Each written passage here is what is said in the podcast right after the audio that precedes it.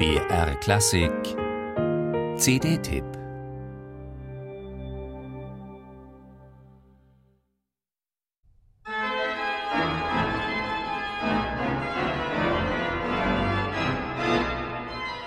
Nach Resignation klingt es nicht unbedingt, was da im zweiten Satz von Louis Vians fünfter Sinfonie zu hören ist. Eher scheint sich hier ein Genie noch einmal gegen das eigene Schicksal auflehnen zu wollen, mit geradezu trotziger Attitüde und der Welt noch einmal sein schöpferisches Credo entgegenzuschleudern, nämlich das wahre Lebenselement der Kunst liegt in der Evolution.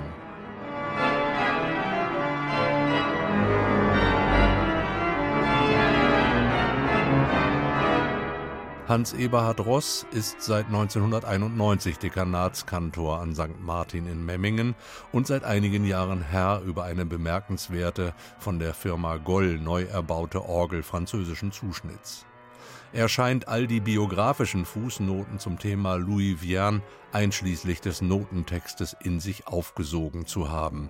Das konstruktive, die traditionelle Harmonik erweiternde Element ebenso wie das depressive, zu hören etwa im Adagio der sechsten und letzten Sinfonie Louis Viernes, wo ein fast einminütiger Halteton für bizarre Erstarrung sorgt.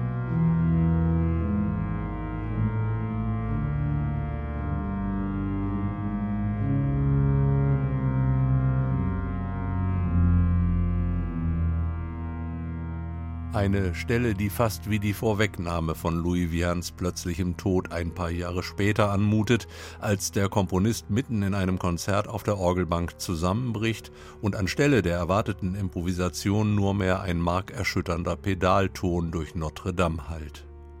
Genau diese Balance zwischen abgrundtiefer Tristesse einerseits und wahrhaft visionärer Orgelsinfonik andererseits trifft Hans Eberhard Ross auch in der dritten und letzten CD seiner ambitionierten Louis Vierne Neueinspielung, ambitioniert nicht nur klangtechnisch und was den Farbreichtum der Gollorgel betrifft, sondern auch in puncto musikalischer Gestaltung und Differenzierung.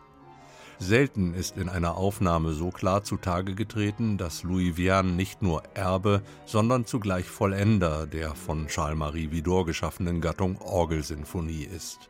Chapeau, würde der Franzose sagen, und der Komponist selbst ihm vermutlich sofort beipflichten.